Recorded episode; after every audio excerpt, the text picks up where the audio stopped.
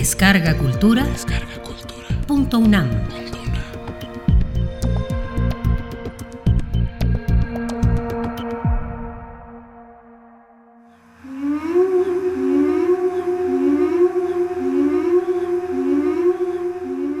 Europa y América ante la primera integración mundial.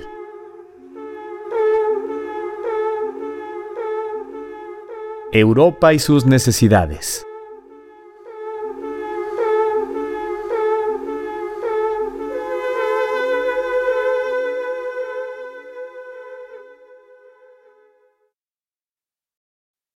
Entre 1348 y 1492 ocurrió el tránsito entre la época medieval y la moderna. La primera fecha, 1348, es la de la Gran Peste Negra en Europa, cuando se calcula que alrededor de 40% de la población murió víctima de esa terrible enfermedad. Escuchemos el testimonio de un contemporáneo. Habían llegado ya los años de la fructífera encarnación del glorioso Hijo de Dios al número de 1348, cuando a la egregia ciudad de Florencia, noble y famosa cual otra ninguna italiana, llegó aquella cruel y mortífera epidemia. Tanto a los hombres como a las mujeres le salían en las ingles o bajo de la tetilla izquierda unas ampollas hincadas, algunas de las cuales crecían hasta ser tan grandes como un huevo. Y después se comenzó a manifestar aquella enfermedad en forma de algunas manchas negras que salían en los brazos y en las piernas, sin que, además de doctores y licenciados, muchos hombres y mujeres que sin haber aprendido se entremetían de curar mediante ciertas experiencias, pudiera ninguno de ellos no sólo remediar o curar a los enfermos, antes ni llegar tan solo a conocer la dolencia que éstos tenían. Giovanni Boccaccio, de Camerón. La llegada de la peste negra provocó que los habitantes más ricos de las ciudades huyeran hacia sus palacios en el campo en busca de un sitio menos contaminado, más aislado. En cambio, la enfermedad en los poblados rurales hizo que los campesinos huyeran a las ciudades en busca de auxilio médico y alimentos, pues el aprovisionamiento siempre era mejor en las ciudades. La caída demográfica es ya un dato bastante serio para imaginar un colapso en el mundo feudal, pero el movimiento poblacional del campo a las ciudades agravó aún más el proceso, pues no solo se trató de campesinos muertos, sino de campesinos huidos a las ciudades, donde encontraron acomodo en los puestos liberados por sus antiguos ocupantes como sirvientes, tenderos, ayudantes de panadería y otros. En la ciudad, la producción manufacturera sufrió una grave contracción, y con ello, las frágiles rutas comerciales que iban desde Italia hasta los Países Bajos, atravesando el territorio francés, casi desaparecieron. El bosque, tan apreciado por nosotros en esta era de destrucción ecológica y de contaminación ambiental, era en aquella época un signo de derrota humana. Tras la peste de 1348, el bosque volvió a crecer sobre los campos de cultivo. En el terreno político, por otra parte, debe considerarse algo muy simple. La peste atacaba casi por igual a un campesino que a un rey. Así, numerosos señores feudales murieron con todo y su linaje, razón por la cual pudo darse un proceso de reorganización feudal, y en algunos casos, los sobrevivientes pudieron anexarse los feudos de quienes corrieron peor suerte. La peste de 1348 fue una de las más intensas que la historia recuerda pero antes y después hubo pestes que diezmaron a la población europea. Así, la verdadera causa de la crisis medieval no se encuentra necesariamente en la gran peste negra, que en el mejor de los casos fue solo la expresión más clara de esta. Los orígenes de la sociedad moderna deben buscarse en las transformaciones que ocurrieron en la sociedad medieval y en los límites técnicos de la época.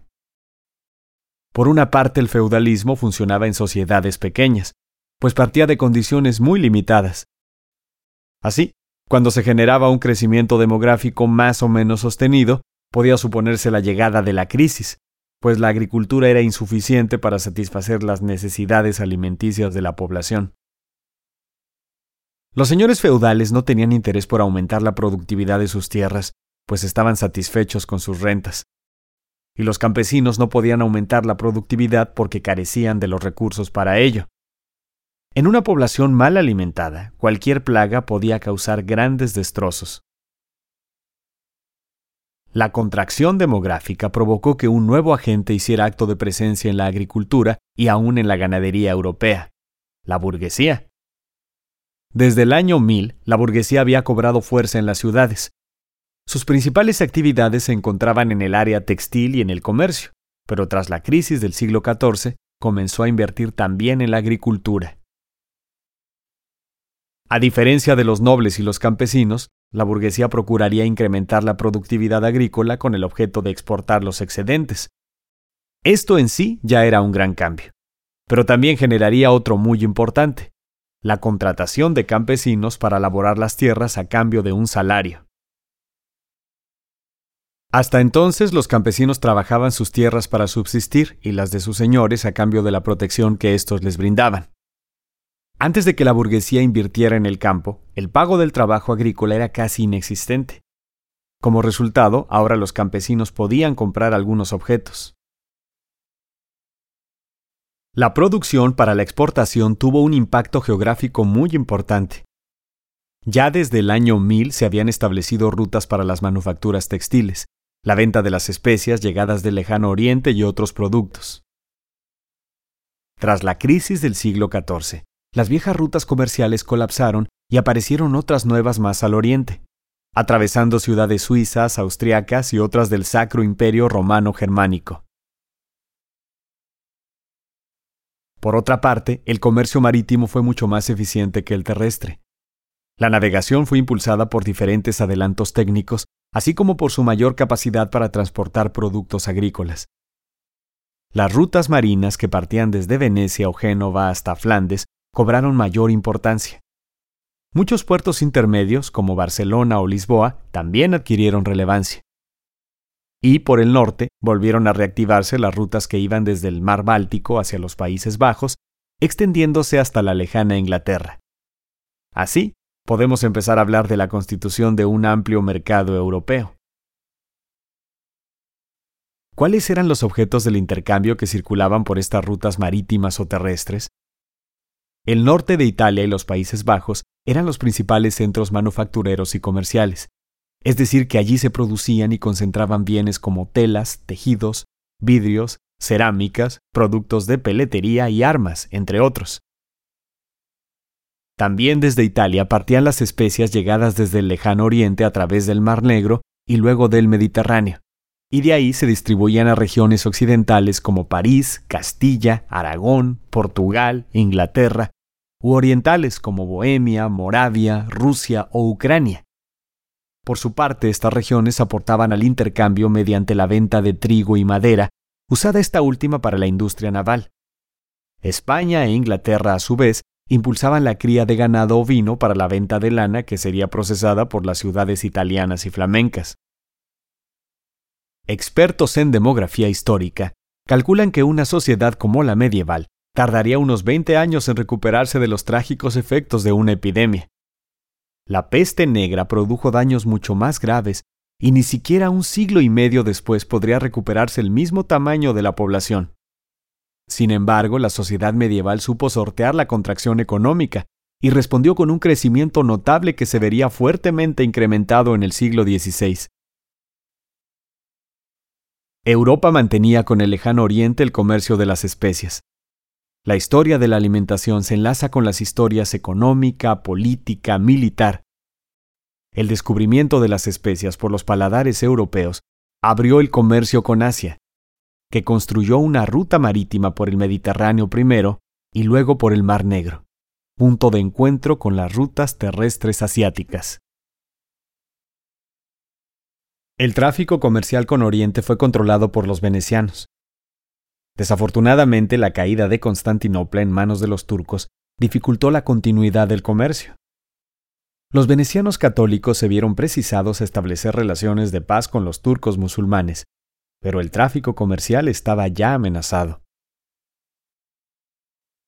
Durante la segunda mitad del siglo XV, el reino de Portugal se haría cargo del relevo veneciano. Portugal, nos dice Fernand Braudel, no era un reino ni pequeño ni pobre. Su cercanía con el Islam hispano lo introdujo en la economía monetaria desde muy pronto. Su agricultura se había enfocado hacia cultivos más comerciales, como la vid, el olivo, el alcornoque y muy pronto la caña de azúcar. Todo ello en detrimento del cultivo de trigo.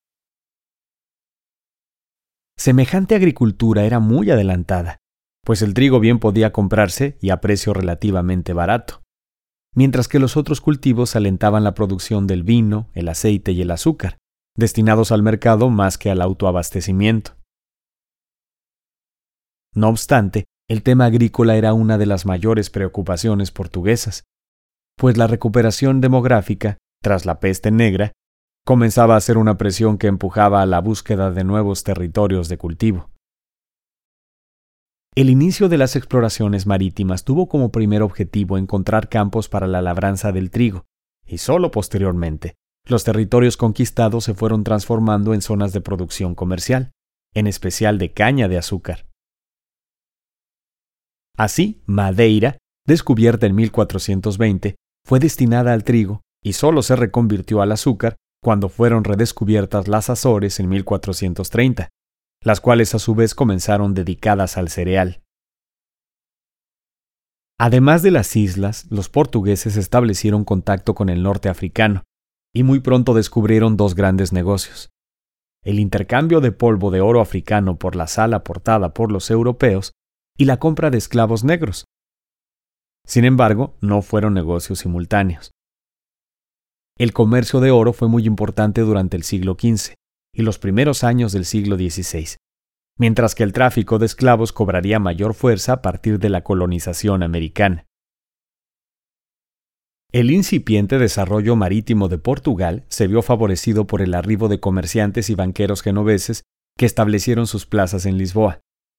Desde allí fue relativamente fácil invertir en aquellas empresas marítimas, las cuales fueron creciendo hasta alcanzar el Cabo de Buena Esperanza. Así, junto con el tráfico de oro y de esclavos, Portugal consiguió un gran negocio con el comercio de las especias. La monetarización de la economía europea aumentaba con las inversiones de los comerciantes en la agricultura, la ganadería y los salarios de los trabajadores. Pero en este nivel la moneda de oro o de plata no era tan importante pues para ello se utilizaban metales menos valiosos. En cambio, para el comercio en gran escala, sí era decisiva la moneda de oro o de plata. La recuperación económica europea y la articulación de un mercado que involucraba regiones distantes dentro y fuera del mismo continente planteaba la necesidad de contar cada vez más con mayores volúmenes de monedas de oro o plata. Entonces, a lo largo del siglo XV, encontramos un aumento de la producción de bienes manufacturados y, en consecuencia, un aumento en la demanda de moneda. Aquí es donde entraba el negocio portugués del polvo de oro. Durante un largo periodo, Portugal surtió buena parte del oro necesario para acuñar moneda. Otras regiones aportaban plata, pero al finalizar el siglo XV se estaba llegando a una situación crítica el volumen de moneda existente empezaba a ser insuficiente para seguir alentando la producción manufacturera. Por otra parte, el comercio de las especias era deficitario para Europa, pues se compraba pimienta y a cambio debía pagarse con oro. Asia ha sido vista de esta manera, como uno de los principales destinos de metales preciosos provenientes de Europa. De no encontrar una fuente importante de metales preciosos, Dicha situación podía derivar perfectamente en una crisis llamada por los economistas deflación. Afortunadamente para la economía europea, Colón, con el apoyo de los reyes católicos, tropezaría con un nuevo continente capaz de suministrar inmensas cantidades de plata en 1492.